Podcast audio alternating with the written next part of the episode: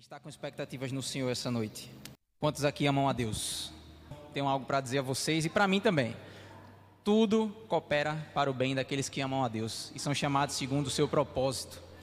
E isso é motivo de grande alegria, meus irmãos. Motivo de grande alegria também estarmos aqui reunidos essa noite. É um privilégio, porque em muito lugar não existe essa liberdade para aprendermos mais do Senhor, para nos permitirmos sermos moldados pela palavra dele. Meus amados, antes de começar, eu quero ler aqui um versículo que Deus colocou em meu coração. Deus é maravilhoso, meus irmãos. É, eu estava preparando algo aqui para a igreja sobre algo mais voltado para quem nós somos em Cristo, né? Algo sobre identidade. E eu vim segunda aqui no relógio de oração. Confesso, foi um dia cansativo, muito cansativo para mim. Eu e minha esposa, a gente foi dormir tarde, acordou cedo para cumprir com um compromisso com uma amiga nossa. E daí então a gente já saiu desse compromisso, ela ficou em casa, que ela tava, não estava se sentindo muito bem. E eu vim aqui receber da parte do Senhor, porque aqueles que ainda não vieram, eu convido vocês a participar das segundas-feiras. Segundas-feiras, pessoal. Em nome de Jesus, Deus opera nesse lugar, nós oramos uns pelos outros. E Deus usa irmãos. Deus usa quem está aqui e quem tá, quem veio já recebeu do Senhor, eu tenho certeza disso. Amém. E Deus direcionou, né, o irmão Ricardo que está à frente do projeto e foi resposta da oração. Ele começou a falar de santidade né, desde segunda-feira e aquilo começou a ficar na minha mente, né? Santidade, poxa, é uma palavra tão simples, mas essencial para a vida do cristão. E aí Deus me levou a preparar esse sermão aqui para a gente. E eu espero que vocês sejam abençoados assim como eu estou sendo abençoado. Lá em 1 Tessalonicenses, capítulo 4, no verso 7, diz o seguinte: Porque Deus não nos chamou para a impureza, mas para a santidade. Deus não nos chamou para a impureza, mas para a santidade. Esse é um verso que Deus já fala no meu coração há algum tempo. E esse ainda não é o verso de fato que nós iremos estudar hoje, mas eu quero deixar porque fala sobre a questão do papel da santidade. Deus ele não chamou a gente para continuar na imundície. Deus não nos chamou para continuar a uma vida de miséria. Deus nos chamou para a santidade. E santidade, ser santo é algo bom. Deus ele tem uma vida abundante para nós. E isso não tem a ver com impureza, imundície, nem com nada que venha do maligno. O texto que nós vamos estudar hoje está lá em Colossenses, capítulo 3, se quiser deixar aí aberto, dos versos 1 ao 17. Aqueles que seguem a Jesus são chamados a um novo estilo de vida, que seria a santidade.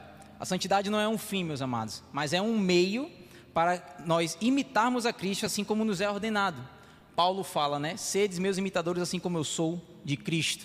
E Paulo foi um grande homem de Deus. Nós lemos as suas cartas aqui, certo? E é através da santidade que nós podemos ver a glória de Deus se manifestar em nós e através de nós.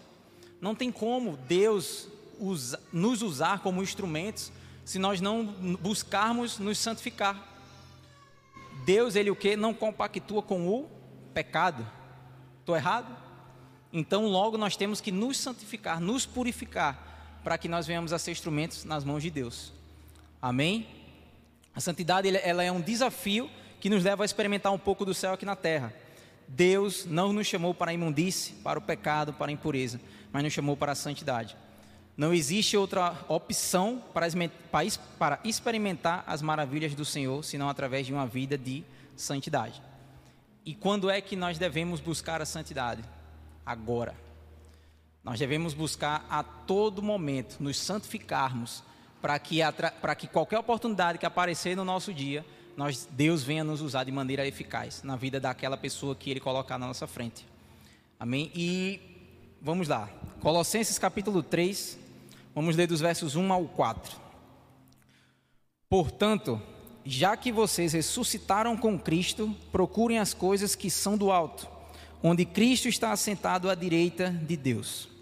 Mantenham o pensamento nas coisas do alto e não nas coisas terrenas pois vocês morreram e agora sua vida está escondida com Cristo em Deus.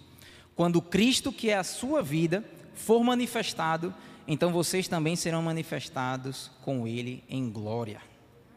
Nosso alvo deve ser esse, meus amados. Não podemos deixar com que a nossa mente, nossos pensamentos sejam cativos às coisas aqui da terra, mirar apenas coisas aqui terrenas, Eu falo questão de carreira profissional, é, vida financeira, planos e mais planos que nós fazemos. Não digo para não fazer, certo? É bíblico você se organizar, você ser uma pessoa organizada, ter planos para o futuro. Mas isso não pode ser apenas o seu foco. Porque quando você chegar ali, você, se você não tiver Deus como, seu, como sua prioridade, ali vai haver um vazio. Porque o ser humano ele é assim, ele tenta se apoiar nas coisas aqui do mundo, achando que quando chegar ali vai se sentir satisfeito. E eu posso ser novo, mas eu já alcancei algumas coisas na vida e sei que se não fosse Deus, não tem valor de nada aquilo que eu alcancei, em determinada área que eu alcancei. Amém? Jesus ele tem que ser o nosso alvo. E o que é um alvo? Se nós darmos uma missão para um soldado, o alvo é o que? Aonde ele vai e só para quando chegar nesse alvo. Vocês estão entendendo? Cristo tem que ser o nosso alvo para princípio de buscar a santidade. Não podemos mirar no pastor, não podemos mirar em nosso líder, não podemos mirar nas pessoas, naquele nosso amigo que se diz cristão, mas fica errando direto. Nós temos que mirar em Cristo. Lembrar que a nossa missão aqui na terra é ser imitador de Cristo, buscar a santificação, pregar o evangelho, independente se o meu pastor erra comigo, independente se meu amigo não faz aquilo que me agrada. Eu tenho que amar essas pessoas do mesmo jeito, mas eu não posso desviar os meus olhos de Jesus. Se eu desviar, as coisas desandam. Se eu tirar o foco de Cristo, as coisas na minha vida começam a desandar. Vocês estão entendendo? Amém. E aí eu deixo algumas perguntas aqui hoje. Qual o seu alvo? O que, que você tem mirado nessa sua caminhada com Cristo? Que eu estou vendo aqui, graças a Deus, todos aqui são irmãos em Cristo Jesus. Qual tem sido o nosso alvo? Qual tem sido a razão da gente vir aqui para a igreja? Qual tem sido a razão para você se envolver em determinado ministério? É para espelhar Jesus? É para multiplicar os dons que Cristo tem te confiado? Ou é apenas para você aparecer? Ou é apenas para eu, as pessoas me verem, eu faço parte do louvor aqui no caso, ou é para as pessoas verem o quanto eu toco, o quanto eu estou ali, ah, porque eu estou liderando o ministério? Qual é o nosso alvo quando a gente vem para a igreja e quando a gente se dispõe a servir? Isso é uma pergunta para a gente se fazer. Amém? A nossa atenção durante o nosso dia, aonde ela está? Está em Jesus ou está nas coisas aqui da terra? Quando eu digo isso, eu falo da razão de você acordar bem, você tem aquele seu momento com Jesus, né? Você tem aquele momento com Deus ali antes do seu trabalho, antes de aproveitar a vida com sua família. E aí, quando você sai do seu momento com Deus, eu não sei vocês, mas comigo acontece Principalmente compartilhando aqui, né, eu e minha esposa nós temos uma cachorra e ela às vezes gosta de aprontar um pouquinho. e aí então, quando eu tenho meu momento com Deus e tal, quando eu saio do quarto, ela aprontou alguma coisa. Meu amigo, e é alguma coisa que eu não contava. e eu venho a hora assim a dizer, meu Deus do céu, porque aí eu, amém. Obrigado, Espírito Santo, porque eu tenho paciência, eu sou longânimo e eu vou lá e. Gente, isso eu falo de uma cachorra, viu? Avalie de um filho, que dá bem mais trabalho. então, assim.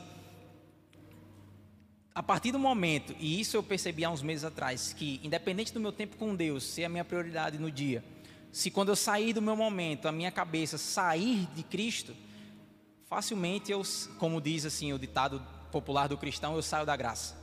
Facilmente eu me pego reclamando, facilmente eu me pego é, fazendo coisas da carne, no caso.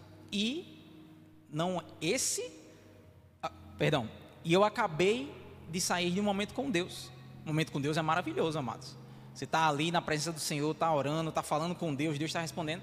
Você saiu e aconteceu um negócio desse. Isso é o que? Desvio de atenção. Nós precisamos prestar atenção àquilo que a gente tem deixado como prioridade em nossa vida e em nossa mente. Tem um versículo que eu não me lembro agora, acho que está em Provérbios 3,27, não lembro agora, mas diz assim: assim como o homem pensa em sua mente, assim ele é. Né? Isso trata muito a questão do que fica em sua mente. O que tiver fazendo morada em nossas mentes é o que vai regir o nosso dia. Por isso que também está fugindo agora algumas passagens, mas Filipenses capítulo 4, acho que 6, 7 e 8 fala muito sobre o que o cristão deve pensar, o que nós devemos ocupar a nossa mente tudo que é puro, tudo que é bom, tudo que é digno, né, tudo que for a bom e agradável perante ao Senhor, nisso pensai. Isso deve ocupar a nossa mente. Mas por quê? Porque se nós passarmos o dia com, mantendo comunhão com Deus, é, tendo comunhão com o Espírito Santo, e isso é possível, não é obrigado nós esperarmos ir para um quarto ou chegar em casa para ter um momento com Deus. Você pode, durante o seu dia, ter uma intimidade com o Senhor. O Senhor está com você aonde você for. E isso, por experiência própria, nos ajuda muito, amados, a nos mantermos santificados, a nos mantermos na presença do Senhor, independente de qualquer circunstância, nós não sairmos disso, nós não cedermos à vontade da carne, não perdermos o alvo, que tem que ser Jesus. Amém? Vocês estão aqui? Vamos ler agora dos versos 5 ao 9. Assim, façam morrer tudo o que pertence à natureza terrena de vocês: imoralidade sexual, impureza, paixão, desejos maus e a ganância, que é a idolatria. É por causa dessas coisas que vem a ira de Deus sobre os que vivem na desobediência, as quais vocês praticaram no passado, quando costumavam viver nelas. Mas agora abandonem todas essas coisas. Aí ele começa: ira, indignação, maldade, maledicência e linguagem indecente no falar. Não mintam uns aos outros, visto que vocês já se despiram do velho homem com suas práticas e se revestiram do novo, o qual está sendo renovado em conhecimento à imagem do seu Criador. Olha só. Vamos ler agora aqui, ó o 8 novamente. Mas agora abandonem todas estas coisas: ira, indignação, maldade, maledicência e linguagem indecente no falar. Não mintam uns aos outros, visto que vocês já se despiram do velho homem com suas práticas. Aí lemos o 10, mas vamos parar aqui. Isso não sou eu que estou falando. Muitas vezes nós ouvimos né, dizer que não pode, você não pode se deixar com que a ira tome conta né, de você, a indignação a maldade, né, os pensamentos para fazer o mal para o seu próximo e maledicência. Uma vez eu vi a pregação do nosso irmão Luciano Subirá sobre maledicência e eu tive um insight assim sobre maledicência. Eu não sei vocês, mas hoje eu me policio muito nisso. Mas você sabe aquela hora que você começa a falar do seu irmão que não está presente ali, você começa a falar do seu irmão para outra pessoa, coisas que você não teria coragem de falar na frente dele. Não sei se vocês já passaram por isso, mas eu já passei. E aquilo dali, você meio que. É uma espécie de fofoca, por assim dizer, não é? E você está maledizendo o seu irmão. Aí na frente você não tem coragem. Isso é maledicência. Nós devemos fugir dessas coisas. O que eu falar do irmão Ricardo pelas costas deles, eu tenho que ter coragem para falar na frente dele. Eu não posso falar mal do irmão Ricardo, mal assim, aquele mal que a gente acha que não faz tanto mal, mas também não fala na frente dele. Não podemos fazer esse tipo de coisa, nem com nossos irmãos, nem com o próximo que a gente ainda não é cristão. Com ninguém. Nós temos que fugir, deixar a maledicência. Resumindo, a maledicência é você falar sobre uma pessoa que não está presente, coisas que você não tem coragem de falar na frente dela. Quase que fofoca, né? Fofoca é do mesmo jeito. Você fofoca de alguém, mas não tem coragem de falar na, na cara daquela pessoa. Nós temos que fugir disso. E isso, meus amados, é, eu costumo dizer que Satanás ele é detalhista. Satanás ele é velho, nós sabemos disso, e as estratégias dele não mudam, né? É sempre as mesmas coisas. E ele é detalhista como assim? Porque ele vai nos mínimos detalhes que você acha que não é um erro, mas é um erro.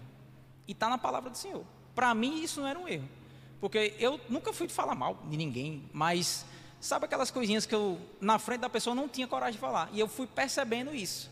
O Espírito Santo foi me alertando e aí eu vi uma pregação do irmão falando exatamente sobre maledicência. Aí eu disse, rapaz, olha aí, olha aí, onde é que eu estou no reino de Deus? Líder, discipulador e fazendo um negócio desse, só vergonha. E graças a Deus que Deus me alertou antes de usar um profeta e me envergonhar na frente de todo mundo. graças a Deus. Então, meus amados, nós temos que fugir dessas coisas. Vou ler mais uma vez. Ira, indignação. A indignação, eu até hoje eu estou lutando contra isso. Porque se pense num cabo, eu fico indignado com muita coisa, né, amor? Eu fico tratando isso, mas tá, um negócio que nós temos que abandonar, porque essa indignação muitas vezes ela pode criar um pensamento errado sobre aquela pessoa que você se indignou com ela. Ah, eu me indignei porque Jéssica ela fez isso e aquilo. Aí essa brecha que eu abri pode ser criado um tipo de pensamento negativo sobre a pessoa de Jéssica. E aí, quando eu for ver ela de novo, eu posso tratar ela diferente. E isso rola em casamento, rola em amizade rola em qualquer coisa. Nós temos que ter cuidado com isso também. Maldade, maledicência e agora aqui, olha só, e linguagem indecente no falar. Tem outro lugar que fala sobre isso, se eu não me engano é Efésios capítulo 4, que diz que nós temos que não saia de vossas bocas palavras torpes. Não é que são palavras que machucam, palavras que você pode ofender a pessoa que ouve, no caso. Então nós temos que fugir disso também, está aqui, ó. Não sou eu que estou falando, é a palavra do Senhor. E linguagem indecente no falar, famoso palavrão. Antes de virar cristão, eu, eu fui parando de falar certas palavras, porque chegou um determinado ponto na minha vida em que eu fui buscar saber o que eu estava falando. Eu digo, rapaz, mas por que, o que, que significa essa palavra? O que, que significa essa palavra? E eu, antes de virar cristão, percebi o quão sujo eram aquelas palavras, que para o mundo é palavrão, e hoje em dia está natural, tanto que tem muita criança falando isso daí também. E eu já vi cristão, irmãos nossos, deixando com que saia das bocas deles, achando que é normal certos tipos de palavra indecente. E aí o nosso papel, quando é um irmão próximo da gente, é o quê? Alertar ele para ele parar de fazer isso. E ter cuidado para não deixar com que saia da nossa boca também. Principalmente se você lida com o estresse do dia a dia. Se você lida com o estresse do dia a dia e está rodeado de pessoas do mundo que de 10 palavras, 12 são palavras indecentes, você tem que se policiar o dobro nesse aspecto aí, para que sem querer da sua boca não saia. E se sair, pelo amor de Jeová Jirê, peça perdão. peça perdão, se arrependa e eu tenho e faça isso na frente dos seus amigos, para que isso, isso vai despertar a curiosidade neles. Poxa, mas por que tu pediu perdão? Isso não é nada demais. Aí é um momento para evangelizar, meus irmãos. Aí é uma oportunidade que você mesmo criou. Mas não sai falando palavrão de propósito não para criar oportunidade, tá bom? Não use disso, não. Não é isso que eu estou falando, não. Amém? Então, meus amados, nós temos que esquecer, lemos aqui dos versos 5 ao 9, resumidamente, da velha natureza. Eu não sei vocês, mas eu não nasci num lar cristão. Então, existe uma, um velho jutsu que eu preciso deixar com que ele, ele morreu e eu preciso deixar com que ele fique lá. E deixe que o novo jutsu Deus vá moldando, Deus vá fazendo. Mas para isso eu tenho que permitir e deixar com que o morto fique lá. Muitos de nós querem ressuscitar, às vezes, aquele velho homem. Mas nós temos que deixar ele lá no lugar dele e deixar com que o novo homem tome conta da nossa vida. Amém? Vamos ler agora dos versos 10 ao 17, que são os últimos versos. E se revestiram e se revestirão do novo, o qual está sendo renovado em conhecimento à imagem do seu Criador. Nessa nova vida já não há diferença entre grego e judeu, circunciso e incircunciso bárbaro e cita, escravo e livre, mas Cristo é tudo e está em todos. Portanto, como povo escolhido de Deus, santo e amado, revistam-se de profunda compaixão, bondade, humildade, mansidão e paciência. Suportem-se uns aos outros e perdoem as queixas que tiverem uns contra os outros. Perdoem como o Senhor lhes perdoou. Acima de tudo, porém, revistam-se do amor, que é o elo perfeito. Que a paz de Cristo seja o juiz em seu coração, visto que vocês foram chamados para viver em paz, como membros de um só corpo. E sejam agradecidos. Habite ricamente em vocês a palavra de Cristo. Ensinem e aconselhem-se uns aos outros com toda a sabedoria e cantem salmos, hinos e cânticos espirituais, com gratidão a Deus em seu coração tudo o que fizerem, seja em palavra ou em ação, façam-no em nome do Senhor Jesus, dando por meio dele graças a Deus Pai. Aqui, claramente, nós vemos o sentido de nós refletirmos quem? O próprio Jesus. Jesus ele era manso, ele era bondoso, ele era amoroso, certo? E eu, eu vou tratar aqui alguns pontos que eu vejo que de, de, devido a como é que eu posso falar, da correria que o mundo tenta nos impor, a gente deixa isso, esses detalhes passar. A questão da compaixão, a questão da bondade, a questão da humildade. Nós temos que ser humildes. Eu não sei vocês, mas de vez em quando vem pessoas falar comigo certos assuntos que eu já sei o que aquela pessoa está falando. Muitas vezes eu domino aquele assunto, mas eu não vou cortar aquela pessoa só porque eu sei aquilo ali. Deixa ela falar. Você tem que ser, você tem que ser um homem e uma mulher pronto para o quê? Ouvir. E tardio para falar e tardio para se irar. Então, vai haver um momento que você vai poder compartilhar, que eu vou poder compartilhar daquele conhecimento com aquela pessoa. Mas eu não sei vocês, se você aprende algo novo, aí você vai compartilhar com um amigo seu. Você quer compartilhar e quer que ele se anime com você, não é isso? E não que ele lhe corte. e isso não é sinônimo de humildade, meus amados. Você cortar o outro, e hoje eu vejo muito isso, eu não sei vocês. E, a começar por mim, certo? Eu estou me policiando que muitas vezes a gente está numa conversa, eu não sei se vocês já passaram por isso, e assim, eu começo uma conversa, do nada a Jéssica me corta, e aí é, ela já começa a falar um negócio, do nada, se eu tiver um exemplo, com o pastor Alexandre, é, ele também já corta, e aí do nada chega o, o pastor Marcos e também corta. Não sei se acontece isso com vocês. Comigo acontece. E eu tenho me policiado para não cortar as pessoas. Agora, por que isso? Por conta da correria, pessoal. Do, do, do, dia a dia, a gente acha que não vai dar tempo de falar, ou parece que o mundo vai acabar daqui a dois segundos e você tem que falar alguma coisa que vai esquecer. Eu mesmo sou muito esquecido, realmente. É, um, um, a minha correria, a minha pressa para terminar o que eu estou falando, é para eu não esquecer. não é nem porque eu quero terminar, não. É porque se eu parar, alguém me interromper, eu esqueço. Tanto que minha esposa sabe que eu ando com uma agenda eletrônica aqui. Meu amigo, eu anoto tudo. Assim, ah, Shojutsu, você precisa falar com o Kevin para ele consertar o ar-condicionado. Um exemplo, eu vou aqui falar com o Kevin para consertar o ar-condicionado. Se eu botar só falar com o Kevin, eu vou falar com o Kevin e não sei o que eu vou falar. Entendeu? O nível do esquecimento. Eu estou orando a Deus e estou me apegando no, na passagem, que nós temos a mente de Cristo. Então eu vou lembrar de todas essas coisas, desses detalhes. Mas assim, você já percebeu, você já participou de uma conversa, que você está conversando, do nada chega uma pessoa, lhe interrompe, aí do nada chega outra e lhe interrompe também. Parece que não vai acabar mais. E assim, nós temos que ser pacientes, tardios para falar, pessoal. Nós temos que ser prontos para ouvir, até no evangelismo mesmo.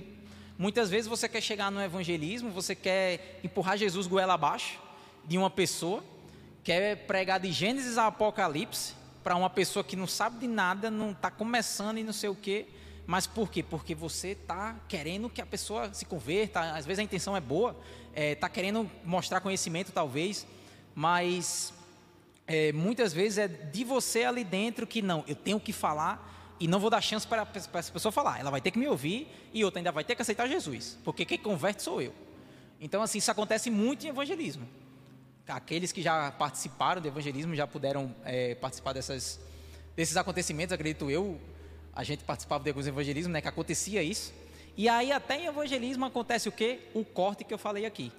Tá você e seu parceiro, você começa a pregar Jesus, do nada o seu parceiro acha que cortou você e começa a pregar também. E aí, assim, e por quê? Por conta dessa cultura que está se estabelecendo de você começar um assunto você não termina. Você fala de dez coisas ao mesmo tempo e nove foram cortadas e só a décima que termina, porque as outras nove foram esquecidas. E é um princípio bíblico. Todo homem, pois, seja tardio para falar, pronto para ouvir, né? E tardio para se irar. Jesus ele era manso, ele escutava as pessoas quando iam até ele. Vocês já prestaram atenção nisso? As pessoas falavam Jesus e ele dizia: O que que tu quer? E a pessoa ia lá e falava. E ele em nenhum momento interrompia. No final, aí ele entregava a palavra. Nós devemos ser que nem Jesus, devemos ser verdadeiros imitadores. Nossa vida hoje ela tem que refletir a nova criatura, o novo homem. E esse novo homem, ele tem que buscar a santidade. Esse é um chamado para nós. Deus ele não nos chamou para ficar na miséria, para ficar nesse trapo de imundícia que o mundo nos colocou.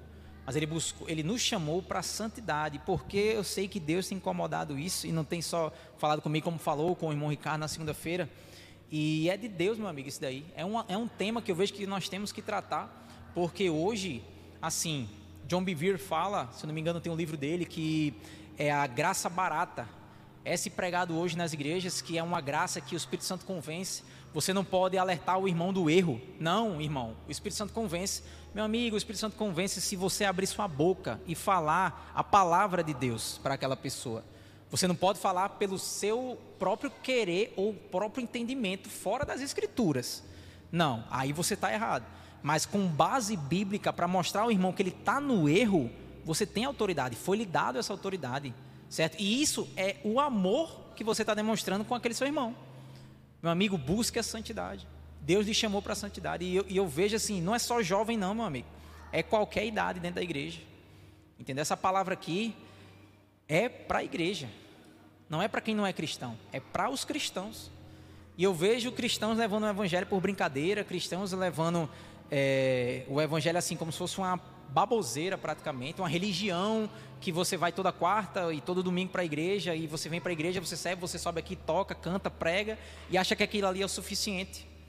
E o que eu acho mais massa em Deus é que através da busca pela santidade, Deus ele vai lhe falar o que ele quer para a sua vida aonde é, qual é a área que ele vai lhe usar nesse breve tempo aqui na Terra. E daí então tem um vídeo que eu vi no, no início da minha conversão, que era um vídeo das pessoas chegavam lá no grande dia do juízo, né, que iam prestar contas com Deus. E aí então chegava um pastor de uma igreja enorme e dizia: "Tá aqui Deus, mais de um milhão de almas eu ganhei para o Senhor e tal e tal". E ele pegou e disse: "Servo mau e fiel e infiel, não, não, não chamei você para aquilo.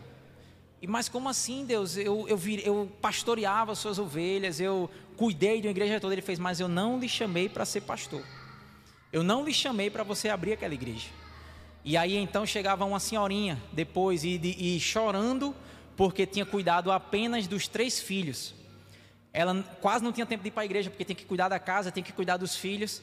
E aí Deus fez o quê? Serva boa e fiel você fez o que eu queria que você fizesse, porque você cuidou dos seus três filhos, certo? Através deles eu salvei mais de um milhão de pessoas. Então, assim, a importância de você se santificar e saber o que Deus tem para a sua vida é a base, do, a base da sua conversão. Porque não adianta, meus amados, eu estar aqui tocando, eu aqui pregando, ali na mídia, seja lá onde eu estiver aqui na igreja, se Deus não quiser que eu faça. Eu posso quebrar um galho, a igreja está com necessidade, não é porque uma cadeira está suja que eu não vou limpar. Mas se você começou, pergunte a Deus, Deus, será que Deus não quer lhe usar no diaconato? Será que Deus não quer lhe usar aqui no, no louvor? Ah, mas eu não sei tocar, não sei o quê. A coisa mais fácil que tem é ensinar alguém. Baixa o que está querendo aprender, querer aprender, e o que o professor aqui da igreja é ensinar. Entendeu? Então, assim, a importância da santificação, meus amados, além da intimidade que você vai ter com Deus, você também vai saber qual é o seu papel no corpo de Cristo. Todos nós temos um papel. Seja pastorear uma igreja, seja liderar a mídia, ou seja limpar uma cadeira, servir um copo d'água, anotar os visitantes. Nenhum trabalho para o Senhor é em vão. Nenhum. Deus não descarta ninguém. Amém, meus amados? E nós precisamos ter isso em mente. Nós precisamos saber que Jesus ele é nosso alvo então nós temos logo que imitar, deixando a velha natureza para trás, deixando o novo homem ser moldado por Deus, certo? E nós devemos refletir em nossa nova vida Cristo, no modo de falar, no modo de se vestir, no modo de pensar, no modo de reagir a determinadas ações que acontecem no nosso dia a dia. E isso fala muito a nosso respeito. E aí eu faço uma pergunta mais uma vez que já foi feita inúmeras vezes aqui na igreja. As pessoas do seu trabalho ou do seu convívio sabem que você é cristão, sabem que no momento que precisarem de uma oração, pode recorrer para você, sabem que no momento de desespero, elas vão, vão lembrar que, poxa, eu tenho é, Jane para me socorrer, eu tenho o Ricardo que vai orar por mim, porque eu sei que ali é um cristão, ali é um seguidor de Jesus. As pessoas sabem disso? É o nosso papel, enquanto estivermos aqui na terra e outra coisa também que remete à santidade, que é a questão do é algo muito difícil, mas é o jejum. O jejum é algo que tem que ser acompanhado da vida do cristão. Certo? Separar um tempo para você se santificar jejuando. Vemos em várias passagens bíblicas a importância do jejum e o próprio Deus chamando os seus a jejuar. Uma vida de santidade vai exigir isso de nós. O jejum nos deixará sensíveis à voz de Deus, do Espírito Santo, claro. E lá em Gálatas capítulo 5, versos 22 e 23, nós vemos a questão do fruto do Espírito. E quando a gente está jejuando, isso fica mais evidente. Nós ficamos com uma intimidade tão grande com o Espírito Santo, tão grande com Deus. E eu não sei se vocês já jejuaram, mas na época que eu jejuo, meu amigo, é uma são dias tremendos. De fato, nós conseguimos discernir mais a voz de Deus e a voz do mundo. A voz de o que é de Deus e o que não é nem tudo que é bom, nem tudo que aparenta bom vem de Deus. Tudo que é bom vem de Deus, porque Deus é, ele é bom, ele em si ele é bondade. Agora nem tudo que aparenta bom vem de Deus. Aparenta bom, oportunidade de emprego, algum móvel, algum bem material, pode aparentar bom, mas será que é de Deus? Satanás ele pode dar as coisas que tem nesse mundo. O mundo jaz no maligno. Para ele, tanto faz lhe dar um carro, lhe dar uma casa. Mas será que isso vai lhe manter nos caminhos do Senhor? Quantas pessoas eu já não vi ficarem com a condição financeira boa, né? Com a condição financeira melhor e abandonar Jesus? Inúmeras. Quantas pessoas eu já não vi é, conquistarem aquele bem material que sempre pediram a Deus e hoje não estão mais na casa do Senhor? Inúmeras também. Então, nem tudo que aparenta bom vem de Deus. Toda e qualquer oportunidade, hoje, inclusive, eu recebi uma oportunidade para entrar no mercado, sou da área de TI, e na, antes da entrevista eu até falei com minha esposa: é, eu não fui nem atrás, olha só, testemunho breve aqui então. Eu não fui nem atrás da vaga, vieram até mim, ligaram para mim, do nada eu estava no banheiro. Aí quando eu saí do banheiro, eu soube que era um, uma empresa querendo me contratar. Eu falei, não, tá bom, vamos entrar aqui para falar e tal. Quando eu entrei, tá, não estava me sentindo bem. E aí quando terminou a entrevista, não foi amor, eu peguei e disse, é, eu não acho que não vai dar certo não, por conta disso, disso, daquilo, e já não deu. A oportunidade de emprego na área é excelente. Estou errado? Mas será que é Deus mesmo essa oportunidade de emprego? A gente precisa orar. Precisa orar mais, se santificar, jejuar, meu amigo. Jejum não é só para emagrecer, não, meu irmão. Jejum é bom, você vai emagrecer, porque você, dependendo do que você jejuar, né, sobre, tem vários jejuns, é, mas o jejum de fato é para você se aproximar mais de Deus, pô. É só isso. Para você dizer não para sua carne, porque sua carne ela pede por alimento, ela pede por aquilo, seja um vício em rede social, vício em videogame, vício em, em seja lá no que você tiver, mas é para você se abster daquilo, colocar a carne no lugar dela e deixar com que o espírito que habita em você, ele de fato tome lugar. Isso é o propósito do jejum. Amém? O espírito ele tem que ganhar da carne, senão nós cederemos aos prazeres desse mundo, de maneira fácil. Um exemplo claro que eu posso dar para vocês é um cachorro preto e um cachorro branco. Daqui a um ano eles vão, daqui a uma semana eles vão lutar. Se você só alimentar o preto, quem é que vai ganhar daqui a uma semana? O preto. Então quem mais você alimentar é quem vai ganhar entre a carne, entre a luta, né, da carne contra o espírito. E falando sobre jejum, né, certa vez Josué disse ao povo, olha só, lá em Josué 3:5, santifiquem-se, porque amanhã o Senhor fará maravilhas entre vocês. Há muitos crentes que não conseguem experimentar as maravilhas do Senhor em sua vida porque não conseguem cumprir com algo tão essencial, a santificação. Sem santificação, o que, que a palavra diz? Ninguém verá a Deus. E eu quero deixar uma frase aqui para terminar, do nosso querido irmão John Wesley. Olha só. A conversão tira o cristão do mundo. A conversão tirou você do mundo. Amém? Agora, a santificação tira o mundo do cristão. A santificação vai fazer com que o que há do mundo ainda em nós saia e nos deixe mais parecidos com Jesus. Amém? Vamos orar. Querido Deus e amado Pai, nós te agradecemos, Senhor. Te agradecemos, Deus, porque o Senhor não nos chamou para a impureza, mas o Senhor nos chamou à santidade, Deus. Santidade é essa, Senhor, santificação, Deus, para que nós venhamos a, nos, a sermos mais parecidos com o Senhor.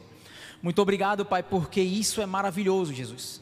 E é maravilhoso ser chamado imitador de Cristo. É maravilhoso, Deus, podermos fazer essas maravilhas que o Senhor fez e que o Senhor disse que muitas nós ainda faríamos, Senhor. Pai, que o Senhor, em nome de Jesus, derrame mais da sua graça, do seu amor sobre nós, para que nós possamos passar esse tempo aqui, Pai, nos santificando mais, Pai, nos aproximando mais, discernindo mais a tua voz das vozes que há no mundo, Senhor. Em nome de Jesus, muito obrigado, Pai, porque é um privilégio ser chamado filho teu, Deus. Aleluia, Jesus. Nós te agradecemos, Deus. E a única coisa, Pai, que há em meu coração, eu acredito que no, eu acredito que se não ainda vai ser dos irmãos, é o sentimento de gratidão, meu Pai. Porque não tem como pedir algo ao Senhor se o Senhor já nos deu tudo, Deus. Que é a vida eterna ao teu lado, Jesus. O Senhor já nos tirou do império das trevas, nos transportou para o reino, Pai, do Filho do seu amor. Pai, reino esse, Senhor, que é maravilhoso, Deus, que não há dor, que não há choro, Senhor, que não há pranto, Deus, que não há tristeza, Deus. Muito obrigado, Pai, muito obrigado pelo Teu Espírito Santo, que Ele é o selo que o Senhor encravou em nós. para que no grande dia, Pai, possamos olhar para Ti, Deus, face a face, contemplar a beleza da Tua glória, da Tua santidade, Deus. Que nós, Pai, dia após dia venhamos a fazer que nem os anjos e querubins, Pai, que cantam santo, santo, santo é o Senhor Jesus. Santo, Pai, santo és tu, Deus. Só tu és santo, Deus. Aleluia, Jesus. Muito obrigado, meu Pai. E é no nome de Jesus que nós oramos. Amém.